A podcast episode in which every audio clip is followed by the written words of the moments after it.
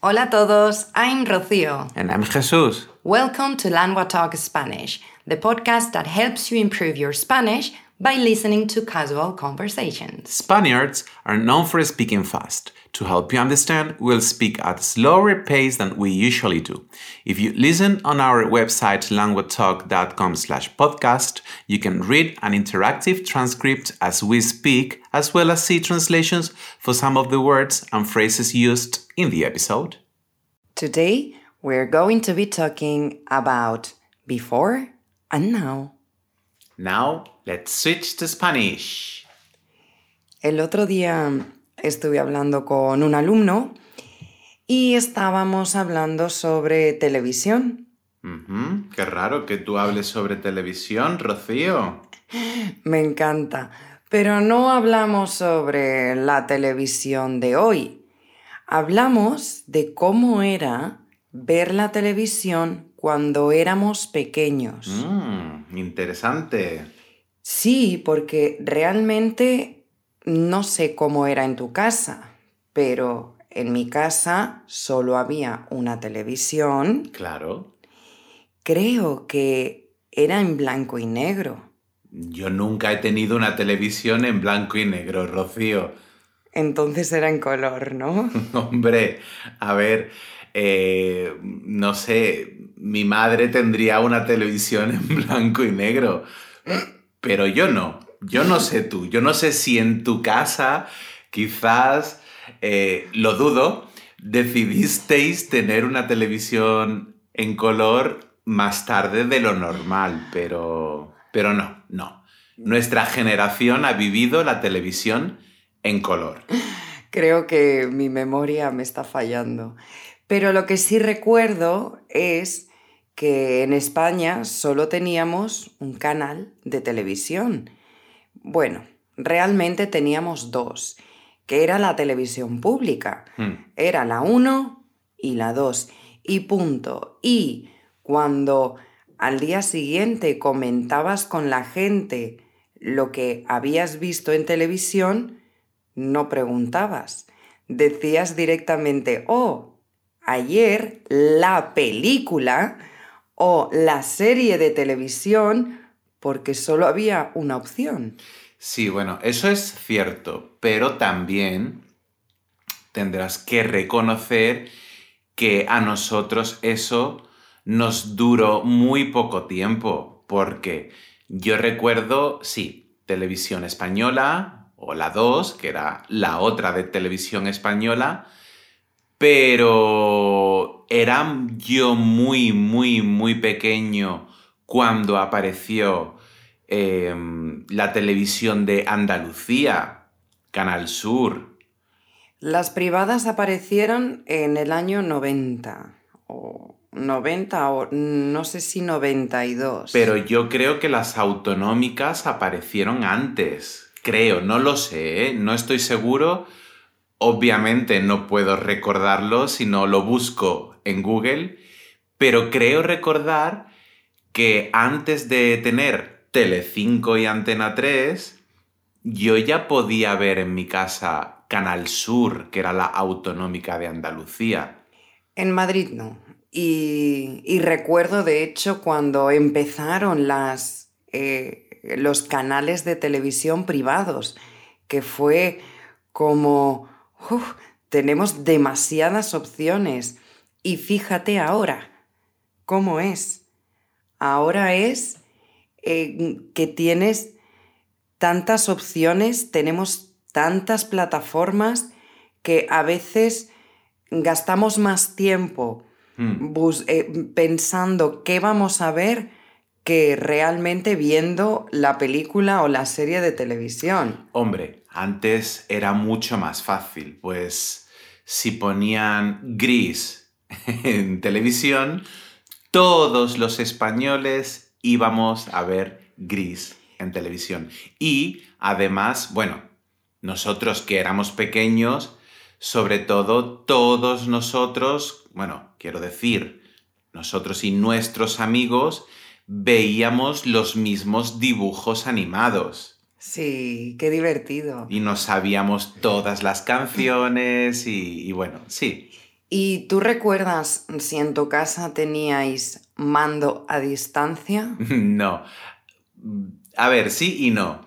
Yo recuerdo, eh, claro, cuando, pues en mi casa, en Cádiz, teníamos una tele bastante grande porque a mi padre siempre le ha gustado mucho la televisión y siempre ha intentado tener así como los últimos modelos de televisión. Pero recuerdo cuando nos fuimos a vivir a Galicia, que fue un temporal durante dos años, teníamos una tele que llevamos desde Cádiz, muy pequeña, que no es que no tuviese mando a distancia, sino que tenía un palo de plástico pequeño rojo No. que tenías que meter en agujeros. Por ejemplo, si querías ver televisión española, tenías que meter ese palo en el número uno. Pero, pero ¿por qué? No lo sé. Entonces, eh, claro, mi padre siempre a mi hermano o a mí nos daba órdenes para cambiar el canal de televisión. Y era Jesús, eh, venga, ve viendo a ver qué hay en los diferentes canales. Y allá iba yo con el palito rojo de plástico, agujero por agujero. Tenemos que investigar esto del palito rojo de plástico. Yo recuerdo que en mi casa también, yo era la pequeña, yo era el mando a distancia.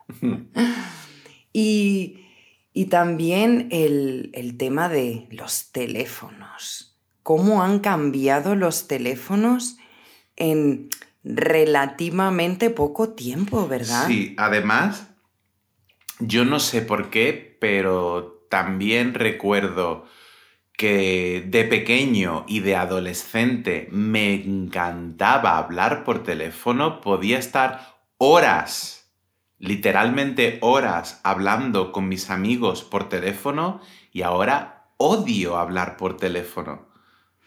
Sí. ¿Cómo era el teléfono de tu casa, el que recuerdes más mítico?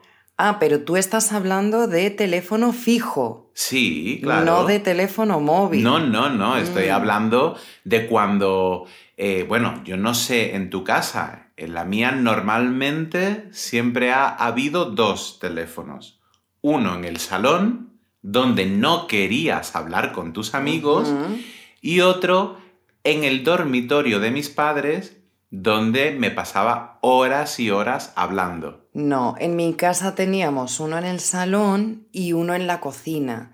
Y pronto llegaron los teléfonos inalámbricos que podías mover alrededor de la casa. Lo que sí recuerdo es que yo sabía de memoria los números como mínimo de cinco amigas. Y ahora eso es imposible. Yo el otro día pensé, imagínate que yo, no sé, me roban por la calle el bolso y mi móvil está dentro. Y voy a la policía y... no sé. Yo tampoco podría ahora llamar a nadie de memoria. El caso es que yo aún recuerdo los teléfonos de mis amigos de cuando era pequeño. Yo también y recuerdo el teléfono fijo de mis padres que todavía tienen. Eh, Pues el de mis padres ya no existe. De hecho, eh, el teléfono era 88 10 58. Oye, No, no, si es que si llamas a ese número no va a responder nadie, no, no hay, no existe ese teléfono, porque es el teléfono que teníamos antes de que existiesen los prefijos. uh, Yo no sé en Madrid cómo funcionaba, pero en, en Andalucía teníamos un teléfono de seis cifras, por ejemplo, 88 10 58, y después nos añadieron un 956 delante. Ah, nosotros teníamos siete cifras y añadieron el 91 delante. Ajá. ¿Y, ¿Y cómo era aquello de estar incomunicado? Y no sé, si tenías un problema y ibas a llegar tarde a casa, tenías dos opciones. No comunicárselo a nadie o buscar rápidamente un teléfono público Sí. o un bar. Yo siempre tenía en el bolsillo una moneda de 5 duros para los oyentes. 5 duros eran 25 pesetas y la peseta era la moneda anterior al euro en España. Yo siempre tenía 5 duros que nunca gastaba por si tenía que llamar desde una cabina de teléfono a mi madre. Y también yo que de pequeña era muy empollona, que me gustaba mucho estudiar, a la hora de hacer trabajos, si tú hoy en día tienes que hacer un trabajo, tienes toda la información que quieras en Internet, tienes la Wikipedia, pero cuando éramos pequeños, yo la única opción que tenía era consultar una enciclopedia gigante que tenían mis padres, que por supuesto eh, estaba desactualizada, porque no podías comprar una enciclopedia cada año. Bueno, al menos tú tenías una enciclopedia en tu casa. Yo cada vez que tenía que hacer un proyecto para el colegio, tenía que ir a la biblioteca y buscar información. Uf. Recuerdo un trabajo que fue terrible. Era sobre Oscar Wilde y sobre un libro que se llamaba El Príncipe Feliz y yo qué sé. Dios mío, qué aburrimiento en la biblioteca, horas y horas buscando información sobre Oscar Wilde. ¿Y tú recuerdas un... Era un software del ordenador que se llamaba la Encarta, La encarta, claro. que era una enciclopedia en un CD-ROM. Sí. Y, y yo recuerdo la primera vez, en, en mi casa con tema ordenadores, CD-ROMs, sí hemos sido más, hemos estado actualizados. Y, y recuerdo que tuve que hacer un trabajo y era la biografía de un compositor. ¡Qué fácil! Lo encontré en la encarta, lo imprimí y fácil. Pero mis amigas hicieron exactamente lo mismo Y todos los trabajos eran iguales. y la profesora pensó que todas habíamos copiado. La y- profesora no tenía la encarta. No, era una señora mayor y no sabía ni lo que era. Hmm. Y sobre la seguridad en los viajes, ¿cómo eran esos viajes eh, sin cinturón de seguridad? Bueno, bueno, eso era ahora algo impensable, Impensable. y un peligro público. Yo recuerdo nosotros, eh, en mi familia, en mi núcleo familiar, somos cinco y cuando viajábamos, por ejemplo, a Galicia, que eran 16 horas en coche, cruzando todo el país, íbamos los cinco metidos en un pequeño Alfa Romeo y, y íbamos sin cinturón, no porque no nos pusiéramos el cinturón, sino porque no existía el cinturón en el coche. Íbamos los cinco sin cinturón. Además, eh, mi padre iba con un mapa eh, medio perdido por todo el país, preguntándole a gente en medio de la nada para dónde teníamos que ir. Sí, era un peligro. Mi madre siempre cuenta, ellos eh, son siete hermanos y entraban nueve, nueve en un coche, en un 600. Y mi abuelo también tenía una moto y podía llevar a cinco de sus hijos en la moto, obviamente todos sin casco. Claro. Y, y- y ahora que has dicho lo del mapa, para mí un invento revolucionario, para mí que soy una persona que no tiene sentido de la orientación, el GPS Hombre, el Oh. GPS nos ha salvado de muchas. es una maravilla. Y en el, bueno, y si seguimos hablando de viajes, acuérdate de esos viajes en tren o en autobús, bueno, o incluso en avión, aunque yo no experimenté eso, pero sí en tren y en autobús, donde los pasajeros iban fumando. ¡Qué asco! Era terrible. Pero es que yo recuerdo, no solo en el transporte público, cuando yo estaba en primero de primaria, con seis años, mi profesora fumaba dentro de clase, dentro de una clase con 30 niños de seis años. Madre mía, madre mía. Mi madre siempre cuenta que, que ella, estando embarazada, Mm. el médico le dijo que, bueno, que fumar cinco cigarros al día no era malo. Y en la consulta, el médico y ella pues, fumaban un cigarro. Hombre, porque a él le convenía que tu madre se fumase un cigarro con él. Madre. Y yo creo que en, en nuestra época, en el instituto y probablemente en la universidad, eh, también estaba permitido fumar. Sí, y claro, en mi instituto fumábamos en, en los cuartos de baño y ahí en los cuartos de baño no estaba permitido, pero tampoco estaba prohibido. Y fuera del, del edificio, en el patio del, del colegio, fumábamos con los profesores. Los profesores nos pedían cigarros a los adolescentes. ¿Tú te imaginas dar una clase en el instituto con tus alumnos fumando un cigarro? Bueno, muchos de ellos estarían contentísimos de poder hacerlo.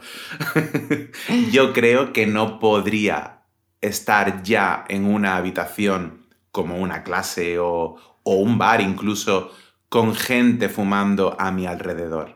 No, es asqueroso. Es asqueroso. Y ya por último, eh, ¿tú recuerdas esos viernes por la noche? No sé en Cádiz, pero en Madrid y en mi familia, viernes por la noche, película. Pero claro, tú veías en el periódico cuáles eran las películas que iban a emitir por la televisión. Pero, ¿y si no te interesaba? Ibas al videoclub. Oh, me encantaba ir al videoclub. Podría, o podía, perdón, pasar horas y horas eligiendo una película. De hecho, lo que más me gustaba de ver una película en el videoclub era elegir la película en el videoclub. Oh, era maravilloso, ¿verdad? Y cuando era una película como, pues no sé, de Disney, como Aladdin o La Bella y la Bestia, y la, la alquilabas el viernes, la veías una y otra vez, una y otra vez, hasta que tenías que entregarla el domingo. No, no, no, perdón, perdón. Cuando la alquilabas el sábado, como el domingo no abría el videoclub, la podías entregar el lunes. Y desde el sábado hasta el lunes veías la película una y otra vez. Vamos a rezar por Blockbuster. Que en paz descanse. Bueno, aunque ahora está en modo de plataforma.